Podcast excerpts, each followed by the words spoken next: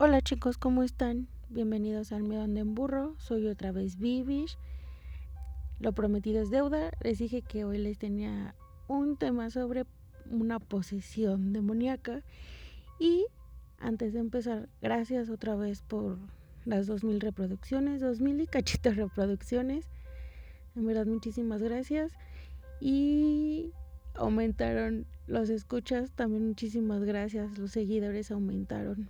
Y antes de empezar, hay que mandarle un saludo a Jesús Estrada, él me ayudó con la imagen del podcast.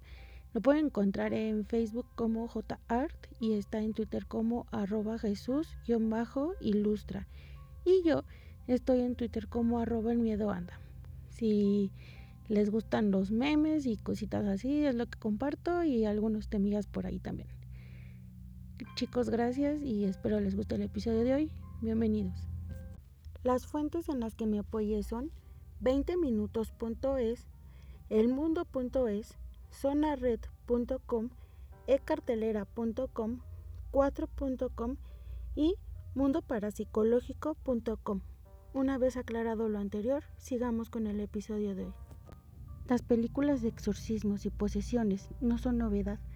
Cada año aparece alguna nueva y presenta un caso todavía más brutal que de los anteriores pero a pesar de que hay muchas, son películas que nos siguen haciendo temblar de miedo, con solo pensar en sus escenas más macabras.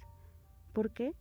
Pues porque muchas creencias religiosas aseguran que las posesiones son posibles, que los espíritus y demonios realmente pueden entrar en nuestro cuerpo y controlarlo como les plazca, cuando menos lo esperemos, y aunque no hay datos científicos que lo comprueben, la posibilidad por más pequeña que sea le da un toque realista a estas películas. Estefanía Gutiérrez Lázaro había muerto en el Hospital Gregorio Marañón de Madrid un 11 de agosto de 1991, a los 14 años. Las circunstancias en las que terminó la vida de esta niña se construye sobre una pesadilla urbana. Todo empieza al inicio de la década, cuando Estefanía comienza a interesarse por el mundo del ocultismo, dado que ya había practicado algunas sesiones de Ouija y organiza otra en su instituto junto a varias de sus compañeras para contactar con el novio de una de ellas que había fallecido en un accidente de moto. Los problemas comienzan cuando una de las profesoras las descubre y destruye el tablero contra el suelo. Según sus amigas, en aquel momento un extraño humo se introdujo por la nariz de Estefanía y a partir de entonces la joven comenzó a manifestar extraños síntomas psicológicos a lo que los médicos no encontraban explicación alguna. Convulsiones y alucinaciones inexplicables, voces que la molestaban y sombras que la acompañaban. Nadie alcanzó a dar un diagnóstico acertado sobre qué ocurría. Para creyentes, la chica de Vallecas había sido poseída por el mal.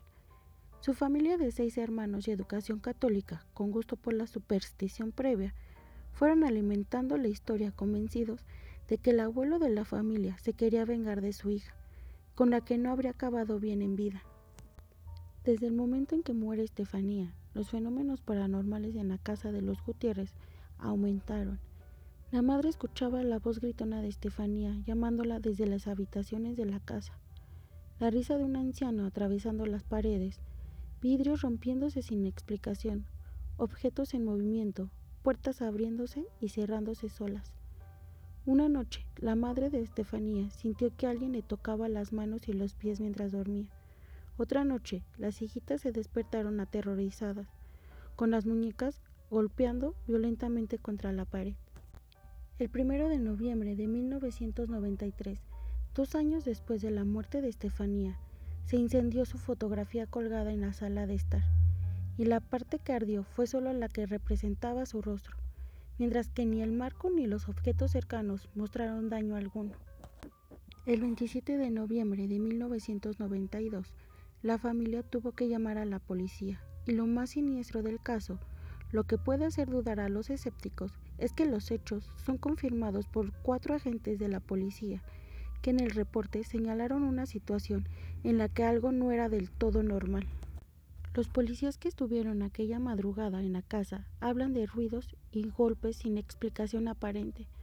Lo primero que me impresiona es que llego a la casa y veo a la familia en la calle con un frío espantoso y la madre con un niño de pecho, así que intenté tranquilizarlos.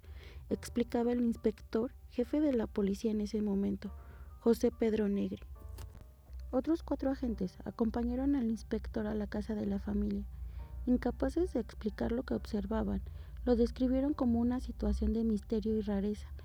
La familia comenzó a explicarle cómo los crucifijos de la casa se movían sin control y una enorme figura les vigilaba desde el pasillo. En un intento de mostrarles la pesadilla que vivía esta familia, el padre de Estefanía les pidió apagar la luz.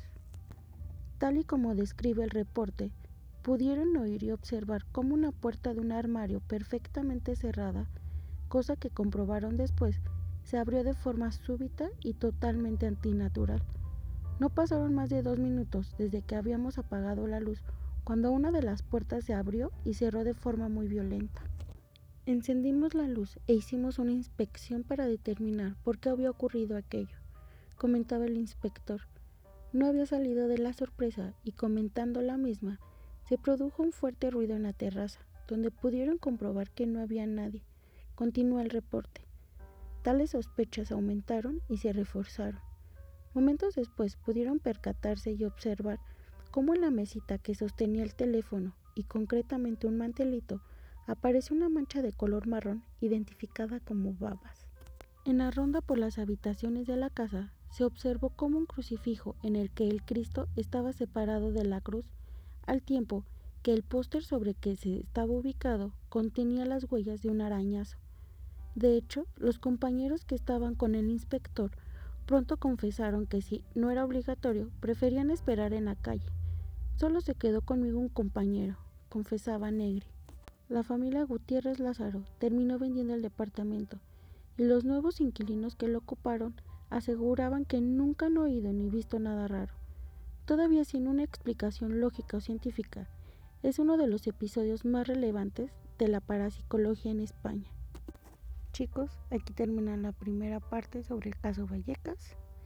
No los voy a hacer esperar tanto tiempo para la segunda parte. Está aquí luego luego. Lo quise hacer así en dos partes para entender mejor el caso.